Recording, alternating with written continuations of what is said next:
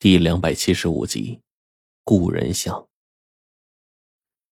齐先生听到黄队的话，先是一愣：“猴猴子，这这这个，你跟那东西接触的一刹那，你你感受到它的毛发了吗？”谁料想，黄队这时候呢，却摇头说：“哎，那家伙虽然是呃石头做的，可是呢，通体冒着热气，而且因为质感是实质。”我没有办法感受到它的毛发特点呢。那你是怎么得出结果的？白飞宇这时候好奇了，一面拼命的打量四周，一面忍不住问起黄队。黄队这时候愣了一下，随即摇了摇头说：“哎，我只是感觉那东西力气大的离谱。我相信呢，就是一头成年的大水牛也能被他轻易拖起来，不留痕迹的拉走。”但是他的身体似乎很灵巧，而且你们看这些手臂，仔细看上面有旺盛的毛发，而且这东西身手极其敏捷。反正我觉得除了猴子，没什么东西能做到。被黄队这么一说，我再仔细看他咬下来的那截手臂，随后点了点头说：“是啊，还真是越看越像哎。”还没想到这石猴子还真不只是《西游记》里有技术啊！哎，咱们这也看到了，就是不知道刚才被老狗咬掉手臂的那个猴子，嘿，他的名字是不是也叫孙悟空啊？叫个屁！你闭嘴！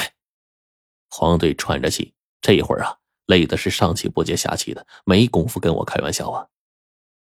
我们就这样僵持了一会儿，却再也不见那怪物过来袭击我们。良久，尸妖给黄队疗伤完毕。黄队身上的伤口啊，血已经止住了。直到这会儿，尸妖才起来说：“我刚一转身，就看见一道影子，那个影子也很快的便不见了踪影。只往墙壁上一跳，便立刻分辨不出来了。”听尸妖说到这儿，我们既是好奇，又十分的不解。明明散落在地的这些手臂，表面上虽然是实质的。但是啊，跟着周围墙壁的颜色明显不同啊，怎么可能引进去找不到呢？说到这儿，我就有些怀疑是要说谎。可这个时候，白程程这丫头眼尖，她指着远处六七米开外一处墙壁说：“你们看，那边的石头在流血。”流血？你没看错吧？我随即啊便望了过去，这眼睛着眼处啊，顿时是令我一惊啊！也产生了疑惑。那边的石头居然在流血，难道是刚才被拧断一只胳膊的怪物趴在那里隐藏着身形，但因为身上的血迹问题暴露了？可仔细想想，事情似乎又不对。既然是暴露的话，那这石头手臂上的血一定是带有一种浓郁的黑色，那边的汁液反倒是像偏绿色的。而且那边的石质跟这边明显不同。单说一点，就连石头的颜色都是不同的，这根本就不是一种东西啊！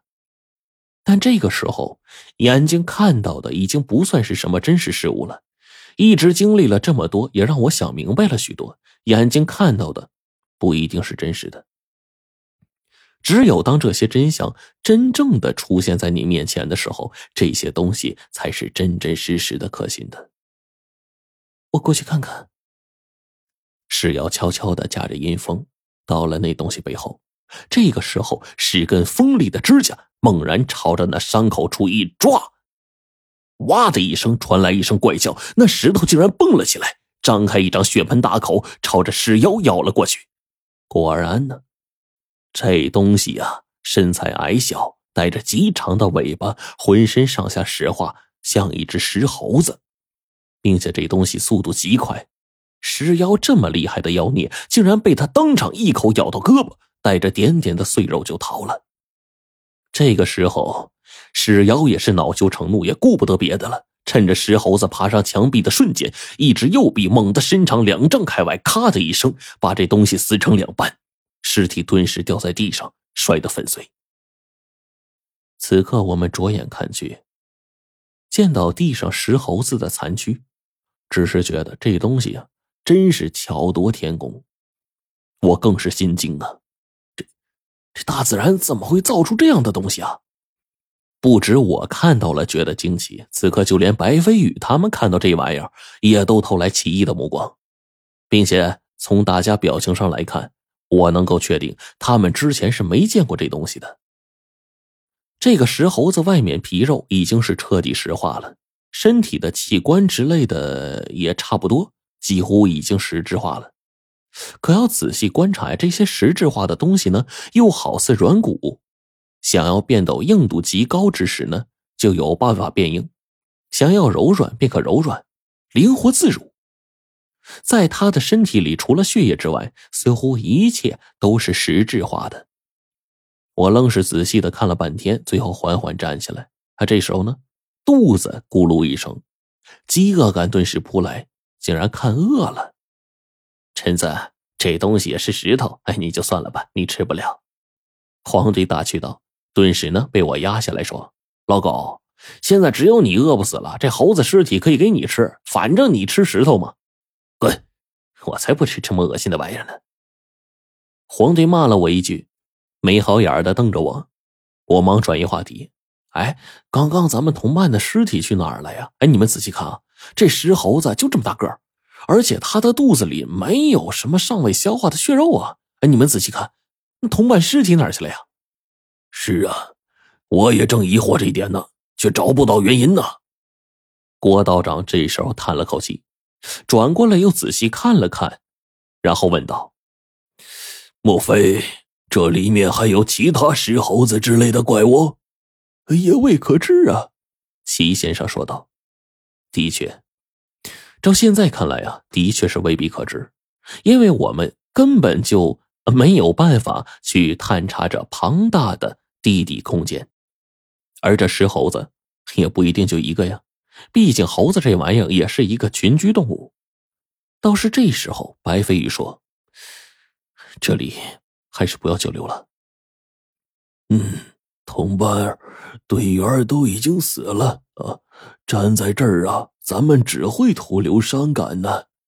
齐先生叹了口气，继续沿着往里走。只不过呢，我们这次再也不敢走地宫两侧了，而是选择走中央的位置，因为难免这周围墙壁上会出现其他什么幺蛾子呀。很快，我们便看到前方有一条条塑像，最前方有一个顶，而在那顶前，四个恶鬼举着一个雕刻生动的雕像，正准备投进油鼎之中。看到这整个雕像，我先是一愣，随后又瞄了这玩意儿两眼，却看不清楚意图。便在这个时候，我赫然发现了一个熟悉的事儿：在另一边，我赫然看到一个熟悉的雕像跪在底下，被绳子绑住，竟然身带乱箭呢！我跟黄队、白程程都不由得叫出声来：“冰冰哭了！”